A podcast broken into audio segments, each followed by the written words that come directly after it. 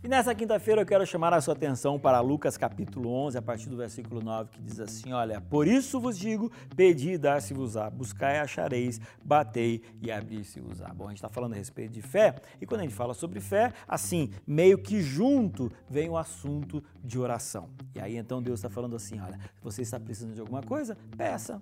Agora, ele também está dando uma outra dica: pede e insista. Aí você fala assim, mas pastor, por que, que eu preciso insistir?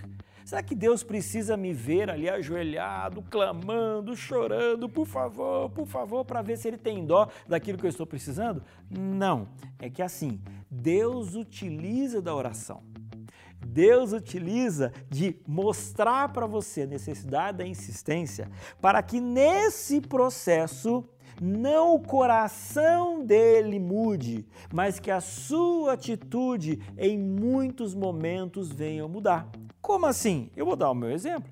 Várias vezes na minha vida eu comecei pedindo ao Senhor alguma coisa. E como ele não me dava, eu insistia, insistia, insistia. E nesse processo da insistência, Deus ia trabalhando na minha mente, no meu coração, para eu entender de que aquilo não era o mais importante. E o pedido que antigamente era A, na medida em que eu fui insistindo com Deus, ele foi migrando para B no sentido de migrar para mais próximo daquilo que Deus necessariamente queria me abençoar. Consegui te explicar? Enfim, quanto mais você insiste, mais você entra na atmosfera de Deus.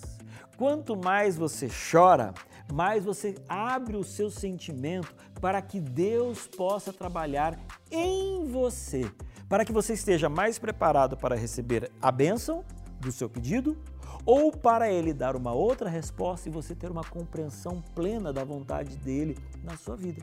Você está entendendo? Por isso que fé e oração devem trabalhar e estar sempre juntos. E que tipo de oração? Uma oração de entrega, uma oração de pedido, uma oração de insistência, uma oração de entendimento, uma oração de busca. E aí então, nesse caminho, você vai entender o que é que Deus quer de você. E aí a sua fé vai aumentar e você vai ter uma clara compreensão de como Deus está dirigindo a sua vida. E quero dizer uma coisa para você: poucas coisas nesse universo são mais maravilhosas do que ter a certeza de que Deus está dirigindo a nossa vida. Por isso, com fé, tenha uma vida de oração. E aí você vai experimentar isso que eu estou dizendo para você, que é maravilhoso.